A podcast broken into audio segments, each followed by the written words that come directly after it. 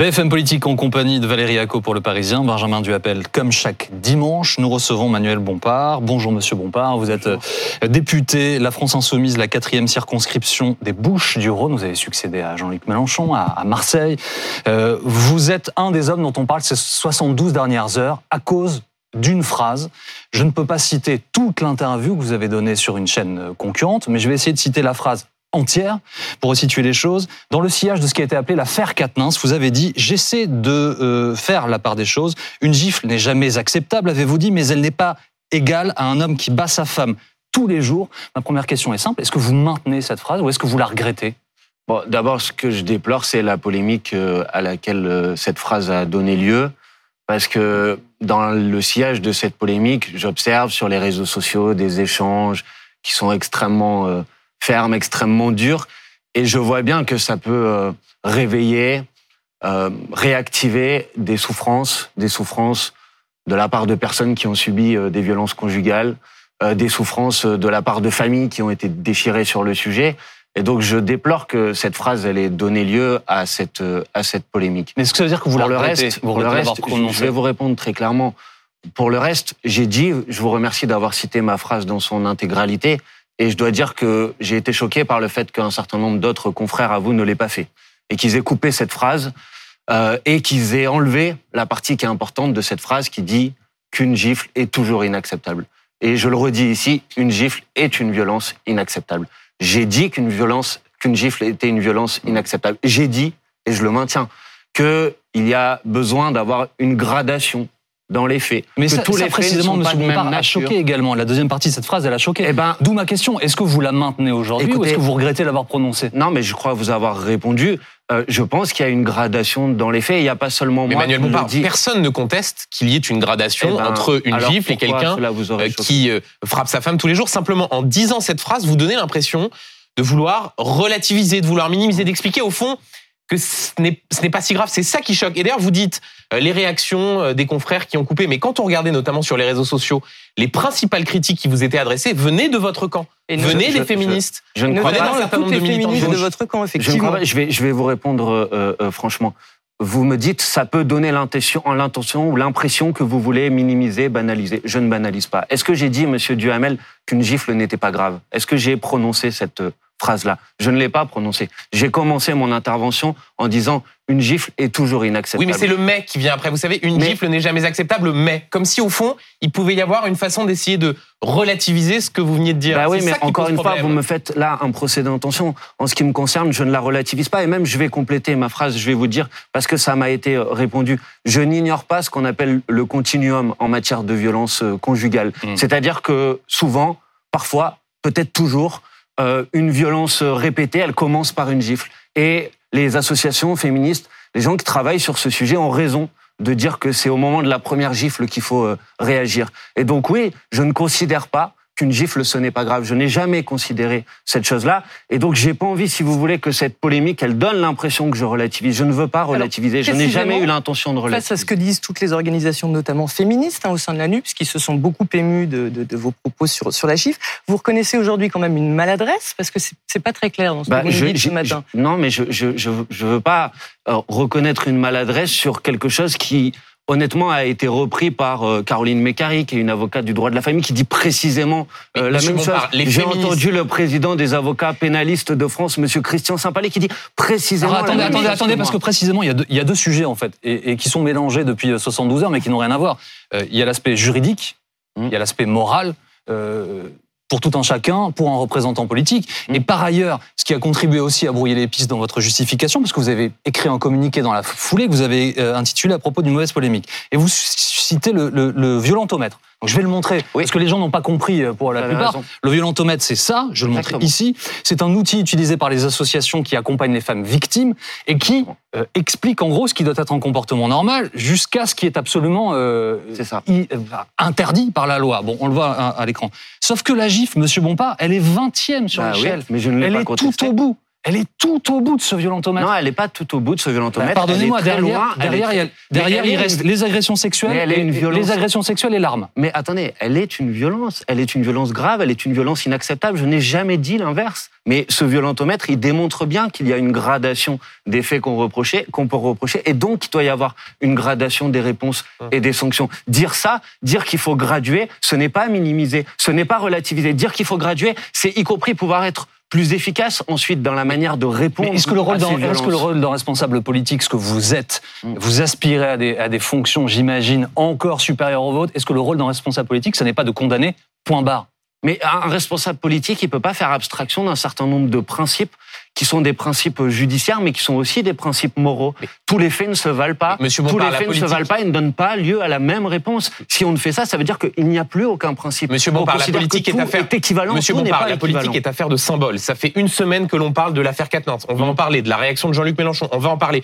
Vous comprenez que c'est au fond cette déclaration qui arrive en bout de course qui, qui émeut. Et une question simple comment est-ce que vous expliquez que des militants de féministes qu'on ne peut pas vraiment suspecter de ne pas être, de ne pas avoir de sympathie à l'égard de la Nupes, réagissent en disant Manuel Bompard, taisez-vous, il n'a rien compris. Je pense par exemple à Raphaël Rémy Leleu, qui est euh, membre de l'exécutif euh, parisien. Comment est-ce que vous expliquez? C'est pas des adversaires Non, je, je, je, je pense, je sais pas si je je vais, vais pas me euh, prétendre pouvoir expliquer ce qu'elles ont voulu dire. Je me permettrai pas, mais je comprends quelque chose, c'est que bien souvent ces violences sexistes et sexuelles, elles ont été méprisées, elles ont été banalisées elles ont été ignorées. Et donc, euh, ça devient plus difficile, peut-être, de dire ce que j'ai dit, c'est-à-dire de dire qu'il faut chercher à graduer les choses. Et je n'ai certainement pas eu l'intention, en demandant à ce qu'on gradue les choses, de banaliser, de minimiser ou de relativiser. À aucun moment. Donc, je comprends si, euh, dans ce que j'ai dit, elles ont entendu ça. Je comprends leur réaction. Mais en ce qui me concerne, je ne banalise pas, je ne minimise pas. Je dis qu'une euh, gifle est une violence inacceptable. Je le maintiens, je le redis ici, une gifle est une violence mais Précisément, ce qu'elle vous reproche aussi, et notamment Sandrine Rousseau, qui est aussi au sein de la NUPS, une de vos alliés, c'est de ne pas avoir compris le vent féministe qui souffle à l'heure actuelle euh, sur la société française, de ne pas avoir compris ces mouvements de société. Vous, est-ce que vous vous rendez compte qu'il y a peut-être un décalage entre votre discours et ce qui se passe dans la société, et plus précisément ce qui se passe au sein de la NUPS aussi, puisque vous avez beaucoup de féministes qui vous soutiennent? Mais si beaucoup de féministes euh, nous soutiennent, c'est qu'elles considèrent que le programme politique qui est le nôtre euh, correspond, peut-être pas totalement, mais en tout cas va dans le bon sens et porte ce combat notamment de la lutte contre les violences euh, sexistes et, sexuelles.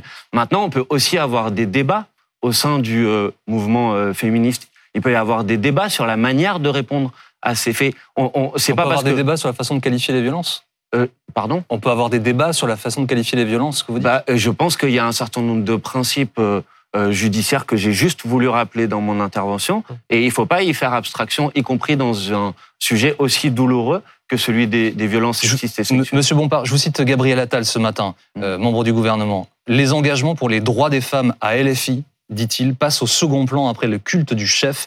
Il y a eu encore en fin de semaine, il fait allusion à ce que vous avez dit, des propos terriblement choquants. La violence n'est pas une gradation, c'est une spirale. Aucune gifle ne peut être relativisée. Bah, je, pense avoir déjà répondu à ce que dit M. Attal. Maintenant, je vais vous dire, je vais vous dire quelque chose.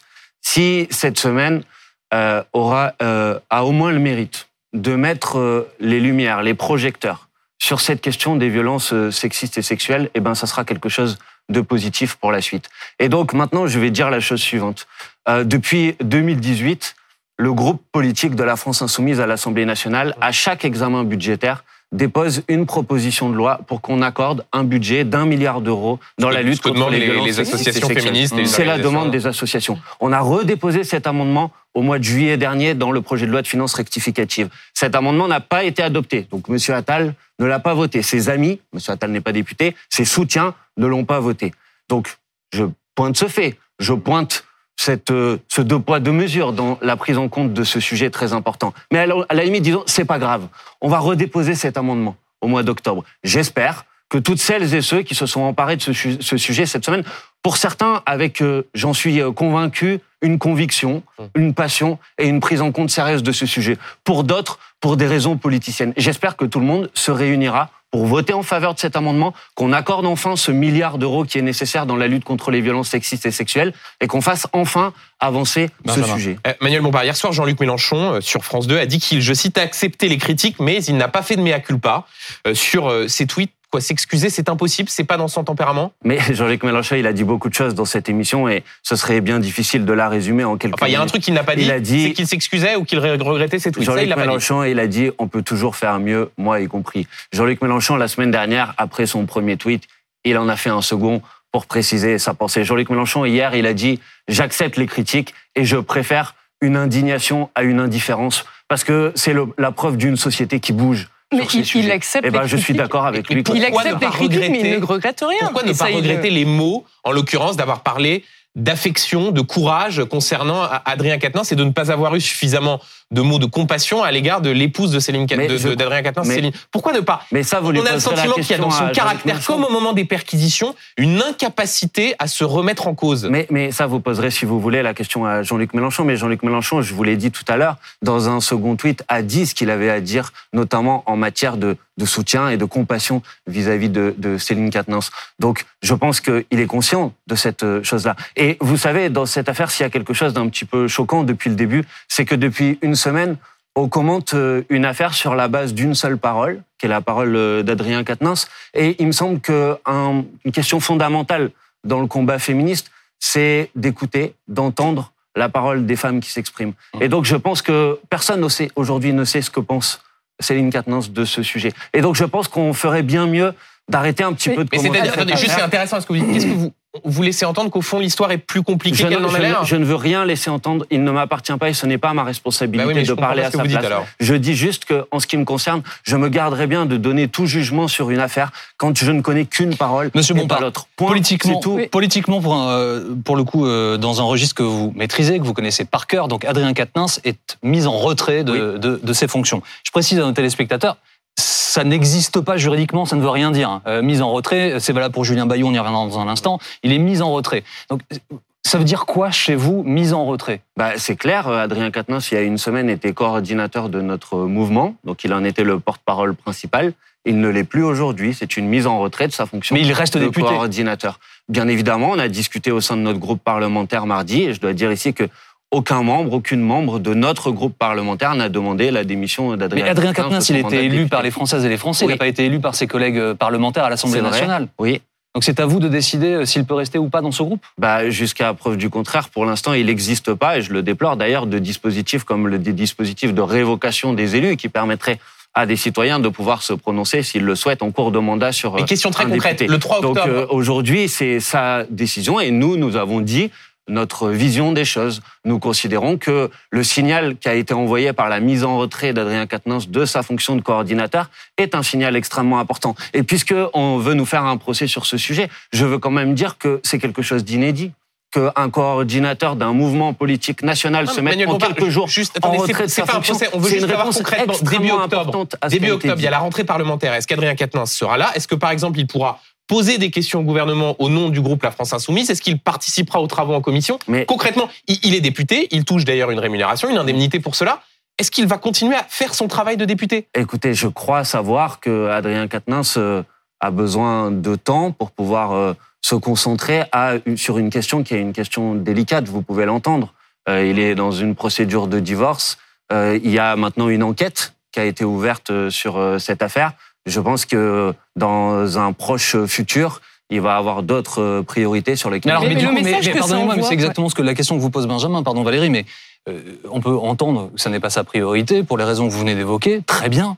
Et peut-il du coup continuer à, percevoir une rémunération pour un travail qu'il n'effectue plus, puisque vous nous dites vous-même qu'il doit consacrer du temps à ses affaires privées? Bah, euh, Vous savez, dans la vie, des fois, il y a des moments, même quand vous êtes élu, député, où vous avez euh, des difficultés personnelles, une question compliquée à gérer. Et oui, il peut arriver que pendant un certain temps, vous ayez besoin de vous concentrer sur autre chose que sur votre mandat de député. Et il y a d'autres députés dans notre groupe et on fera le travail. Vous inquiétez pas pour ça. Vous pouvez quand même entendre qu'on est un. C'est pas le sens de ma question, Monsieur Bompard. part d'humanité quand même. C'est pas le fait que vous ne fassiez pas le travail. Le fait, c'est le fondement de la fonction que vous défendez d'ailleurs souvent sur ce qu'elle représente. Mais qu'est-ce que vous suggérez que Je ne suggère rien, je pose des questions. Mais oui, mais je, je, je pense qu'il faut, faut, entendre que Adrien Quatennens, il a donné un signal qui est un signal extrêmement important. Il s'est mis en retrait de sa fonction. Maintenant, il va y avoir euh, euh une enquête sur le sujet. je, disais tout à l'heure, je disais tout à l'heure, je disais tout à l'heure, on ne, on ne sait pas euh, ce que ce que dit, ce que ce que pense Céline Quatennens de ce sujet. Peut-être que l'enquête le permettra de le démontrer. Donc, pour mm. l'instant, à ce stade, il me semble que ce serait bien imprudent de vouloir euh, prendre des décisions qui oui, sont mais on parle de, on parle de symbole quand même là. À l'heure actuelle, Adrien Quatennens qui revient dans l'hémicycle le 3 octobre, ça va envoyer un message aux femmes. C'est pas forcément un message positif. Jean-Luc Mélenchon, dans sa défense hier soir, dit qu'il est favorable à ce qu'il revienne. Est-ce que c'est vraiment la bonne façon d'appréhender cette question, ce problème, qui sur le plan symbolique pose vraiment un problème? Mais d'un point de vue symbolique, écoutez, franchement, euh, euh, quelle autre formation politique a pris une mesure aussi importante que celle qui consiste à ce que son coordinateur national, qui est la figure la plus identifiée, se mise en retrait? Aucune.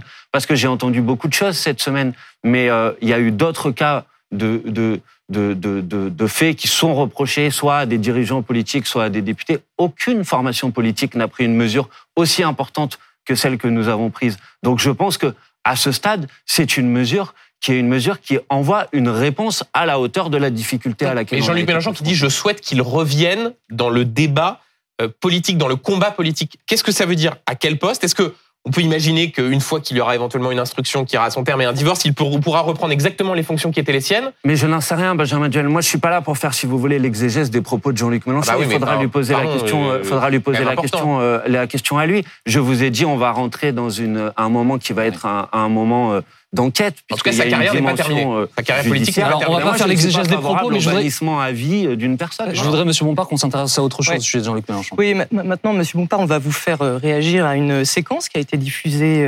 ce, ce, jeudi, ce mercredi, cette semaine. Cette semaine. Jean-Luc Mélenchon était dans la rue devant l'Assemblée nationale et il a été interpellé par une équipe de l'émission Quotidien. Vous voulez pas du tout parler de l'affaire Katnin, Est-ce que vous regrettez les tweets que vous avez publiés Monsieur, je, pèse mes mots tout le temps. C'est vous qui regrettez ce que vous êtes en train de dire. Vous les avez pesés là Là, on... voit M. Mélenchon, effectivement, qui tapote la joue d'un journaliste.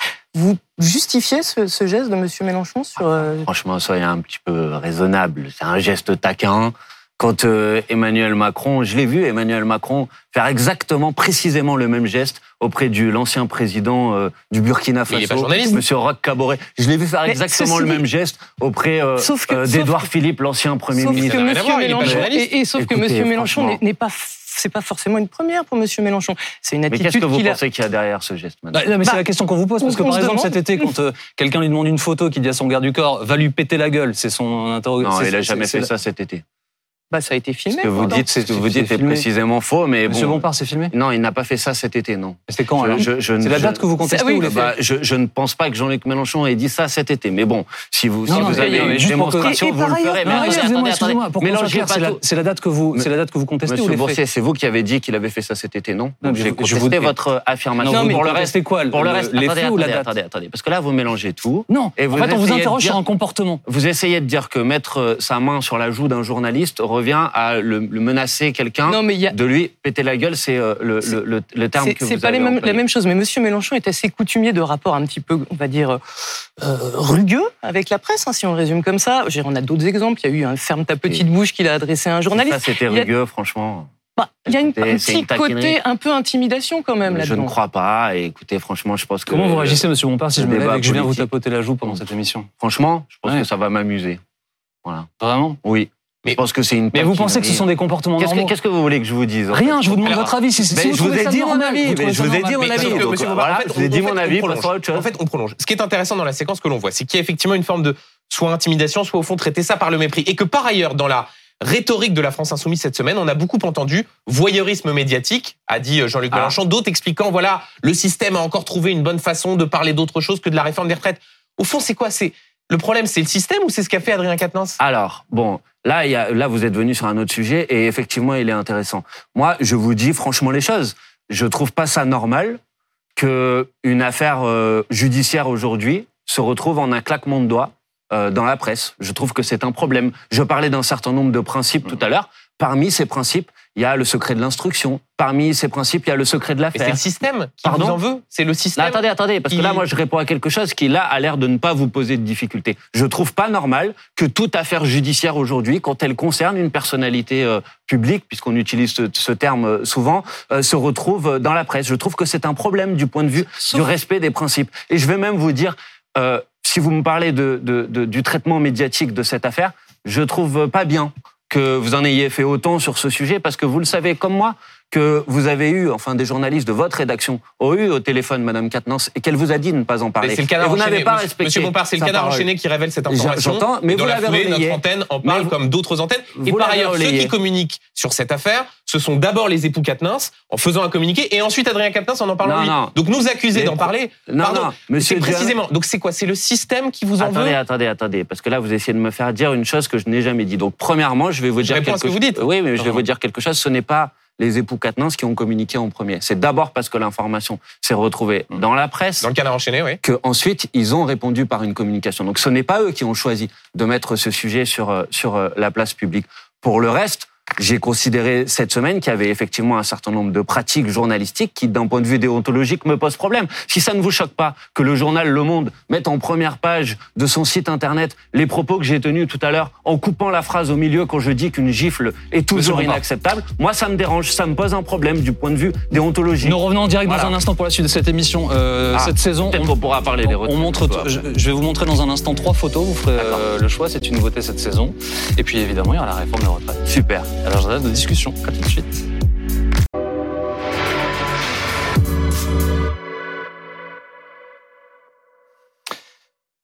La suite de BFM Politique en compagnie de Manuel Bompard ce midi. Monsieur Bompard, c'est une nouveauté cette saison. Je vous montre trois photos. Derrière chaque photo se cache une question. Vous avez le choix de deux de ces photos. Elles vont apparaître juste derrière moi. Le visage de Noël Legrette, le patron de la Fédération française de football, le visage de Marsa Amini, une jeune iranienne, et le visage de Roger Federer. Marsa Amini alors. Euh, L'Iran s'embrase après que cette jeune femme de 22 ans euh, soit morte. Elle a été tuée, interpellée euh, par la police des mœurs parce que son voile ne cachait pas suffisamment ses cheveux. Est-ce qu'il faut aider les femmes iraniennes qui se mobilisent là-bas en ce moment? Oui. D'abord, je veux dire mon admiration pour ce mouvement qui est né en Iran, qui est effectivement initialement est d'abord un mouvement de, femmes qui ont décidé de, de manifester, de sortir dans la rue qui est en train de devenir d'ailleurs un mouvement de la société euh, iranienne dans sa globalité, un, processus de, de reprise en main ou en tout cas d'indignation qui s'exprime dans la rue. Et donc je pense que oui, il faut les aider. Je sais qu'il y a une manifestation euh, qui est mm. prévue, je crois, cet après-midi euh, à Paris. Je pense qu'il faut y participer. Et je ne sais pas si vous avez vu, si, si j'ai la possibilité, je vais y aller, oui. Et je ne sais pas si vous avez vu ce, cet extrait vidéo qui fait beaucoup de bruit de la reprise de Bella Ciao en, en persan, et voilà, j'ai trouvé que c'était une belle image. Euh, il nous reste deux photos, le portrait de Noël Le Gret, le patron de la Fédération française de foot, ou le portrait de Roger Federer? Ah, Roger Federer, pour être un peu plus léger. La retraite de la légende avec les larmes de Roger Federer, les larmes de, de Rafael Nadal, c'est au cours de la Lever Cup, ils ont joué en double ensemble. Vous avez regardé? Vous réagissez non, comment? j'ai pas regardé, je suis pas un, un, expert sur le, sur le sujet. Et je comprends que après une très très longue carrière, il y a un peu d'émotion au moment de tirer sa révérence. Revenons à l'actualité en France, la politique en France. Après ces questions photos, Benjamin. Oui, et une question sur euh, un autre parti qui est euh, lui aussi touché par euh, eh bien ces questions autour de d'accusations, en l'occurrence Julien Bayou, qui est mis en cause à Europe Écologie Les Verts, notamment à la suite d'un témoignage en partie révélé par euh, Sandrine Rousseau. Les appels à la démission ou à la mise en retraite de son poste de secrétaire fédéral d'Europe Écologie Les Verts se multiplient. Yannick Jadot, à l'instant, dit qu'il devrait euh, se mettre en retrait aussi de cette fonction-là. Est-ce que pour vous, il peut tenir à cette fonction? Bon, Moi, il m'appartient pas, je crois, de me prononcer sur le sujet. Je pense que euh, de ce que j'ai compris, Julien Bayeux s'est mis en retrait de sa responsabilité au sein du groupe parlementaire écologiste. De ce que j'ai compris, là aussi, il y a un, dispositif interne au sein d'Europe Écologie Les Verts qui est en charge de traiter euh, des signalements euh, et ensuite de faire des, des préconisations. Je pense maintenant que ce travail va être, euh, va être fait. Et, et, et, ensuite qu'il en tirera les, les, conclusions. Et justement, une toute dernière question pour clore tous ces chapitres, Monsieur Bompard. Puisque vous parlez des structures internes, il y en a une à la France Insoumise pour recueillir la parole des, des femmes victimes. Est-ce que le fait que les médias s'en emparent, ce n'est pas aussi une bonne nouvelle? Que le fait que ces paroles soient portées publiquement, que ces, ces femmes ne soient plus seules, plus dans l'ombre? Euh, que, que, que je, je, je, comprends que des femmes qui parfois peuvent avoir l'impression que euh, les dispositifs de prise en charge euh, au commissariat, dans la justice sont insuffisants et donc qu'elles s'expriment par d'autres biais, que ce soit dans les médias ou que ce soit par les réseaux sociaux. Ça, je le comprends tout à fait. Ce que je mettais en cause tout à l'heure, ce n'était pas ça. Mmh. C'était le fait que des médias décident contre la parole de euh, la femme en question dans le sujet dont on parlait euh, tout à l'heure, de s'exprimer ou de dévoiler des informations à ce sujet. Pour le reste, je pense, contrairement à ce que j'ai entendu cette semaine de la part de la ministre en charge de l'égalité femmes-hommes, Madame Rome, que les cellules internes au sein des organisations politiques sont quelque chose de nécessaire. Ça ne veut pas dire qu'elles sont parfaites. Ça ne veut pas dire qu'elles peuvent pas être améliorées. Mm. Ça, je, je, je pense qu'il faut avoir l'humilité de le dire parce qu'on est confronté à une question qui, de ce point de vue-là, est une question nouvelle dans sa prise en charge. Hein, je ne veux pas dire dans, dans ses faits. Et donc, il faut que ces cellules puissent avancer. Mais euh, dire euh, ces cellules sont une mauvaise chose, à mon avis, est une grave erreur de la ministre parce que ça peut conduire au contraire des femmes à ne pas venir devant ces cellules. Donc, moi, je dis, en tant que responsable et animateur de et, et un des, des, des, des, responsables de la France insoumise, je dis aux, aux femmes, si dans la France insoumise vous êtes confrontés à ce type de situation, il faut aller voir cette cellule parce qu'elle fera son travail. Monsieur Bompard, la réforme des retraites, c'est un des, chantiers euh, de ce quinquennat normalement euh, en tout cas, le gouvernement redit qu'elle doit euh, avoir lieu. Gabriel Attal s'exprime dans les colonnes du journal du dimanche. Aujourd'hui, il dit qu'il ne serait pas que l'opposition pense que le 49.3 sera utilisé. En gros, ma question est simple si le gouvernement décide d'inclure notamment la réforme de l'âge de départ à la retraite dans le texte de budget à la sécurité sociale, en passant par un 49.3, qu'est-ce que vous allez faire? Ah bah ce serait, euh, pardonnez-moi du terme, une déclaration de guerre. Euh, un texte aussi important, un sujet aussi important que celui des retraites, dont on sait ces dernières années que à chaque fois qu'on a voulu réformer sur les retraites, ça a donné lieu à des mouvements sociaux d'importance. Le faire à la va-vite et en catimini par un amendement au sein du projet de loi de finances de la sécurité sociale, ce serait un acte extrêmement Donc zéro amendement pour vous. Euh, Il ne faut pas un amendement sur mais la. Non, mais écoutez, je suis pas le seul à le dire d'ailleurs. Vous avez observé que Madame Braun-Pivet, qui est la présidente LREM de l'Assemblée nationale, d'ici un amendement dans, dans, le projet de loi de finances de la sécurité sociale, c'est un problème, y compris c'est un problème parce que ça ne donne pas lieu à une étude d'impact qui est le cas notamment dans un, normalement dans un projet de loi. Même Monsieur Bayrou, qui est du MoDem, dit euh, nous serions contre et nous voterions contre. Justement, on sent qu'il y a des tiraillements dans la majorité hein, sur cette question. C'est pas encore abouti. Si d'aventure le gouvernement décidait, l'exécutif décidait de renoncer à passer par le biais d'un abonnement dans le PLFSS euh, pour cette réforme des retraites, qu'est-ce que vous faites? Vous saluez le gouvernement Vous leur dites bravo? Non, je vais combattre son texte de loi. Mais euh, au moins, ça sera une méthode qui sera une méthode un petit peu plus respectueuse euh, de, de, de, de, la démocratie. Bon, pour l'instant, euh, de ce que j'ai compris, il ne l'écarte pas. Donc je préviens, je dis attention, si vous faites ça, il faut s'attendre à des répercussions politiques extrêmement fortes. Et oui, dans ce cas-là, clairement, je réponds à votre question, on déposera une motion de censure, c'est clair. On essaiera de censurer le gouvernement sur le sujet. Alors, donc, vous déposerez une motion de censure. Est-ce que vous voterez celle des autres? En l'occurrence, si Marine Le Pen, le groupe Rassemblement National, dépose une motion de censure, est-ce que la France insoumise, vous la votez. Bah pour l'instant, je peux donner comme mon point de vue personnel. On n'en a pas discuté collectivement. Ce que je peux vous dire, c'est qu'on déposera une motion de censure. Mais en ce qui me concerne, moi, je suis favorable dans ce cas-là, dans ce cas de figure-là, à ce qu'on vote l'ensemble des motions de censure qui seraient déposées. Donc ça veut dire que les députés Rassemblement National, vous refusez de leur serrer la main, mais par contre, quand il s'agit de faire tomber le gouvernement, là, vous êtes prêt à voter leur motion de censure. Mais je sais, je, je, je, je, je pense que vous avez un problème parce que je crois que vous n'avez pas compris qu'on n'est pas responsable des gens qui votent pour un texte qu'on dépose et qu'on peut voter pour un texte de censure. Non mais attendez, je vous pose la question. Europe Écologie Les Verts. Monsieur Bompard, Europe Écologie Les Verts, par exemple, dit on veut rien avoir à faire avec euh, avec l'extrême droite. Je crois que c'est Sandra Regol qui visiblement avait l'air de dire qu'elle elle n'était pas prête à voter une motion de censure du Rassemblement national. On en discutera, mais moi aussi je ne veux rien avoir à faire avec euh, l'extrême droite. Mais si le gouvernement s'entête à euh, réformer les retraites par l'intermédiaire d'un amendement dans le projet de loi de finances de la sécurité sociale, je dépose, enfin nous déposerons une, une motion de censure. Et s'il y en a d'autres, personnellement, je suis favorable à ce que nous les votions. Pour le reste, je vois bien après ce que vous allez euh, essayer de me faire dire ou de me faire penser. J'essaierai de vous je, dire. Je vous rappelle quand même, je vous rappelle quand même, juste parce que ça n'a pas suscité d'indignation à ce moment-là, que quand le gouvernement a fait voter son texte de loi, soi-disant sur le pouvoir d'achat avant l'été, il l'a voté avec les voix du Rassemblement national. Et j'ai l'impression que ça n'a posé problème à personne. Que quand Madame Braun-Pivet, la présidente de l'Assemblée nationale, a choisi toute seule que la délégation au renseignement de l'Assemblée nationale serait occupée par un député du Rassemblement national, j'ai vu que ça n'avait posé de problème à personne. C'est pas le même sujet. Ah bah, c'est assez grave, non Vous ne trouvez pas La question, c'est que là, si vous, si vous êtes sur ce vote de motion de censure du Rassemblement national, pardon, vous contribuez à la banalisation non, du non, Rassemblement national. Non, ce qui contribue à la banalisation du Rassemblement national, c'est la reprise de ces... Euh, de ces idées. Ce qui contribue euh, sans doute à la banalisation du Rassemblement national, c'est le fait qu'on décide qu'il y ait des vice-présidents de l'Assemblée nationale qui soient membres du Rassemblement national. Ça, ça contribue. Pour le reste, Monsieur moi, je vous ai dit les choses précisément. Justement, je sur, le fond, sur le fond de ce texte, s'il vous plaît, Monsieur Bompard, sur le fond de ce texte, le gouvernement veut avancer l'âge de, de, départ à la retraite, sans doute avec l'appui des Républicains, puisque plusieurs de leurs candidats à l'élection présidentielle le prenaient eux aussi dans leur programme. Pour vous, c'est 60 ans. Euh, comment peut-on arriver à un compromis? Puisque si vous vous dites pour nous c'est non négociable, que le gouvernement dit pour nous c'est non négociable, comment est-ce qu'on évite tout ce dont nous parlons à l'instant, c'est-à-dire les motions de censure, les sujets uniquement politico-politiciens Comment est-ce qu'on va au fond de cette réforme? Est-ce que vous, dans votre camp, vous êtes prêt à faire un pas? Est-ce que vous demandez au gouvernement d'en faire un? Non, mais il n'y a pas de compromis possible sur la question des retraites, pour une raison simple, c'est que en ce qui nous concerne, nous sommes favorables à ramener l'âge de départ à la retraite à 60 ans, hmm. et que euh, le gouvernement veut prolonger l'âge de départ à la retraite à 64 ans. 64 ans, c'est l'âge moyen de l'espérance de vie en bonne santé dans ce pays. Il y a un quart des 5% des plus pauvres qui meurent avant 62 ans dans ce pays. Et vous allez dire aux gens qui aujourd'hui sont à 61, 62 ans, vous allez leur dire vous allez travailler deux années de plus. Moi, je ne le ferai pas. Et je combattrai ce texte de loi qui passe d'ailleurs par l'intermédiaire d'un projet de loi de finances de la sécurité sociale ou pas. Même sur l'allongement de la durée de cotisation, on voit qu'il pourrait y avoir par exemple un mix, c'est-à-dire pas faire 64 ans mais 63, euh, allonger un petit peu ce qu'on appelle le calendrier Touraine, c'est-à-dire le nombre de trimestres cotisés.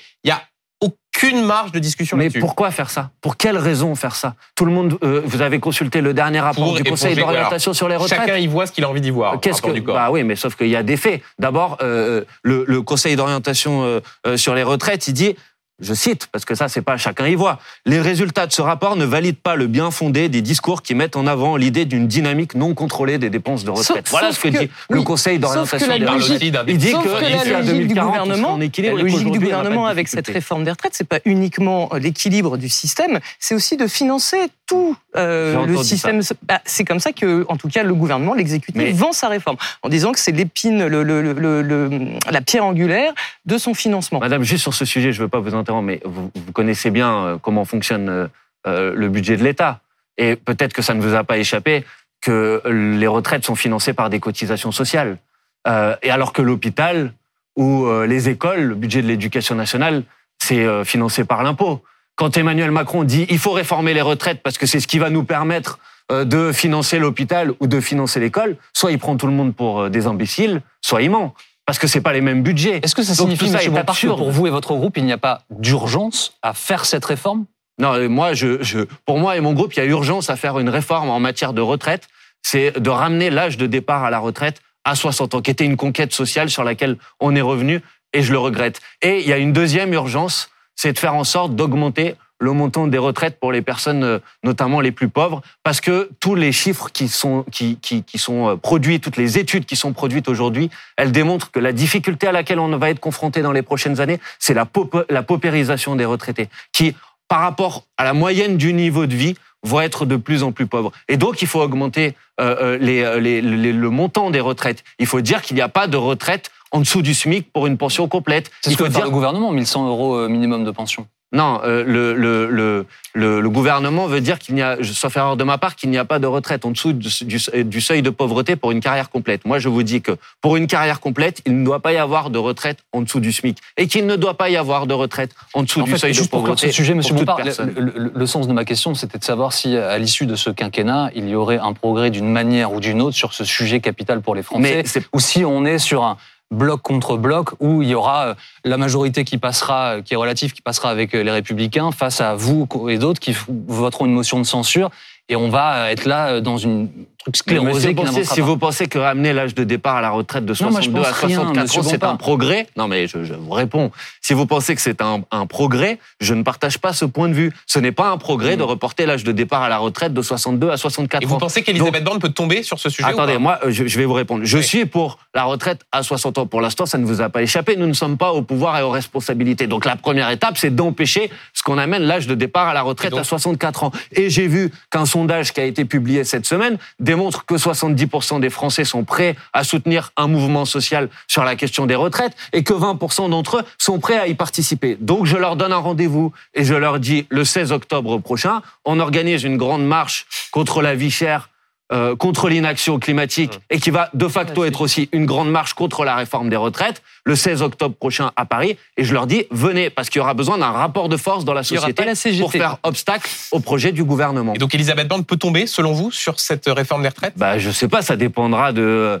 de, de ce mouvement social. C'est votre objectif ou pas? Mais moi, mon objectif, c'est pas mon objectif à ce stade, c'est d'empêcher euh, Elisabeth Borne et son gouvernement de reporter l'âge de départ à la retraite parce que ça va générer beaucoup de souffrance dans la population. Et donc ma première étape, euh, c'est ça. Pour le reste, si vous m'interrogez sur la situation politique de manière plus générale, vous savez très bien qu'on est dans une situation d'instabilité. Et, il n'y a que deux solutions possibles soit la coalition, soit la dissolution. On avance euh, sur un sujet, la laïcité à l'école. Manuel Bompard, deux notes émanant des services de l'État révèlent une offensive euh, islamiste, notamment sur les réseaux sociaux, appelant les élèves à enfreindre les règles de la laïcité. Est-ce que ça vous inquiète?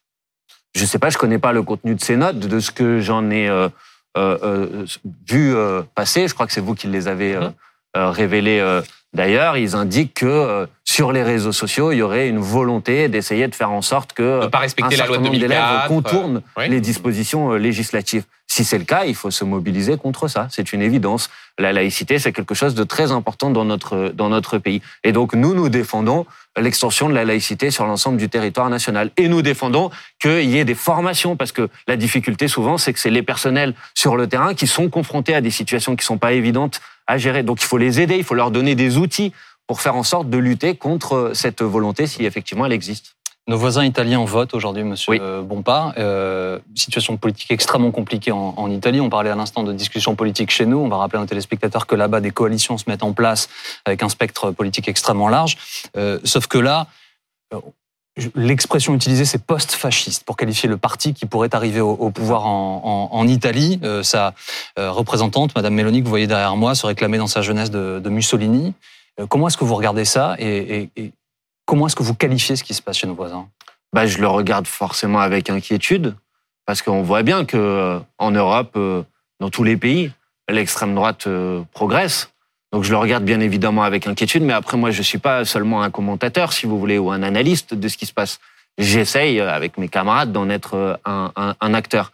Et donc je, je pense que notre responsabilité, c'est d'essayer de montrer en France que face à Emmanuel Macron et à son gouvernement, il y a une autre alternative possible que celle qui consiste à se jeter dans les bras de l'extrême droite. Et cette autre alternative, c'est ce qu'on essaye de construire et de faire progresser avec la nouvelle Union populaire écologique et sociale. Le drame de la situation euh, en Italie, c'est que euh, la gauche, elle a été rayée de la carte et que donc finalement, il n'y a pas cette autre euh, alternative. Et je dois vous dire que moi, je me suis engagé en politique quand euh, Jean-Luc Mélenchon a décidé de quitter le Parti socialiste. Et Jean-Luc Mélenchon a décidé de quitter le Parti socialiste en 2008, précisément mmh. sur l'exemple de l'Italie, en disant je ne veux pas que la France devienne l'Italie, c'est-à-dire je ne veux pas que la gauche soit radiée du paysage euh, euh, politique. Donc je pense que notre responsabilité, c'est de continuer à faire grandir cette alternative en France, et c'est ce que nous essayons de faire en, en portant les questions de partage de la richesse, de, de transition écologique, de sixième République. La gauche, elle est toujours, enfin, les candidats en Italie, Enrico Letta est là, bon, il est absolument oui, favori mais vous savez très bien que c'est euh, hmm. petit à petit un parti qui était un ancien parti communiste, qui est devenu euh,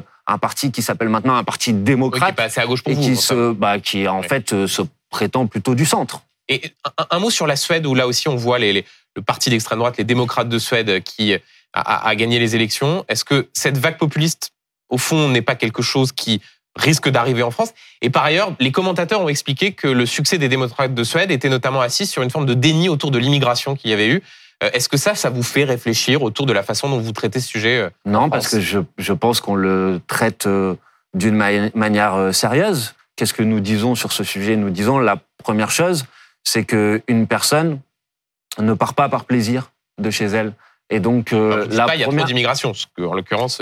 non, je dis une personne ne part pas par plaisir de chez elle. Et donc, notre première des responsabilités, c'est d'essayer de s'attaquer aux causes de ces migrations. Ensuite, je dis une deuxième chose, c'est que quand les gens arrivent sur le territoire national, un principe d'humanité élémentaire, c'est de faire en sorte qu'ils soient euh, accueillis dans des bonnes euh, conditions. Je pense pas, pour répondre à ce qu'il y a, à mon avis, derrière votre question, je ne pense pas que vous pouvez convaincre la population en reprenant euh, les mots ou les propositions de nos adversaires. Je pense qu'il s'agit de convaincre que le problème principal de ce pays, c'est l'inégal partage de la richesse. Parce que quand vous avez cinq personnes qui possèdent autant que 27 millions de personnes, ça c'est un problème. Parce que je pense que le problème de ce pays, c'est sa capacité à répondre à ce défi immense qu'est le défi climatique face à nous. Voilà, moi j'essaye de convaincre de ça. Monsieur Bompard, euh, les référendums ont débuté dans euh, quatre oblasts, régions euh, ukrainiennes qui, sont, qui ont été conquise militairement par, euh, par la Russie, même si l'Ukraine est en train de mener une contre-offensive. Est-ce que vous condamnez ces référendums? Bien évidemment, euh, ils sont euh, inacceptables. et ils sont porteurs de très gros dangers puisque vous savez très bien ce qu'il y a derrière, c'est-à-dire que ces référendums qui sont des référendums bidons, il faut le dire. Ils sont illégaux? Ils sont illégaux et ils sont bidons. Ils sont illégaux, bien évidemment. Et en 2014, sur la Crimée, par contre, Jean-Luc Mélenchon ne considérait pas que la légalité était une question autour de, des référendums. Bah, si vous voulez, parce que là, à 10, midi 50, on peut rentrer dans un grand débat sur ce qu'a dit Jean-Luc Mélenchon sur tel ou tel sujet, mais je pense qu'on n'aura pas le temps. Donc je vais d'abord vous dire ce que j'ai à dire sur ce sujet. Ce sujet, c'est que oui, ces référendums, ils sont illégaux et, et que, de toute façon, le fait que euh, l'armée russe ait décidé de franchir la frontière ukrainienne est illégal du point de vue du respect du droit international. Et euh, ces euh, référendums, ils sont très inquiétants face à cette situation. Je pense qu'il faut faire preuve de fermeté, donc il faut dire les choses clairement, c'est inacceptable. Il faut faire preuve de sang-froid, parce que vous savez bien que c'est porteur de tous les dangers. Parce qu'une fois que le référendum a eu lieu, le, le, pouvoir russe est capable de considérer que si vous essayez de remettre un pied sur ce territoire, c'est la réponse nucléaire. Et il faut faire preuve, et je m'arrête là, de diplomatie et je pense que la France devrait prendre une initiative diplomatique pour essayer d'aller vers la fin du conflit euh, entre l'Ukraine et la Russie. Merci beaucoup Manuel merci d'avoir été avec nous ce midi sur euh, BFM TV. Benjamin Valérie, merci à tous les deux. Euh, restez avec nous, voici affaire suivante. Dominique Rizet, Philippe Godin, je vous retrouve moi à 18h.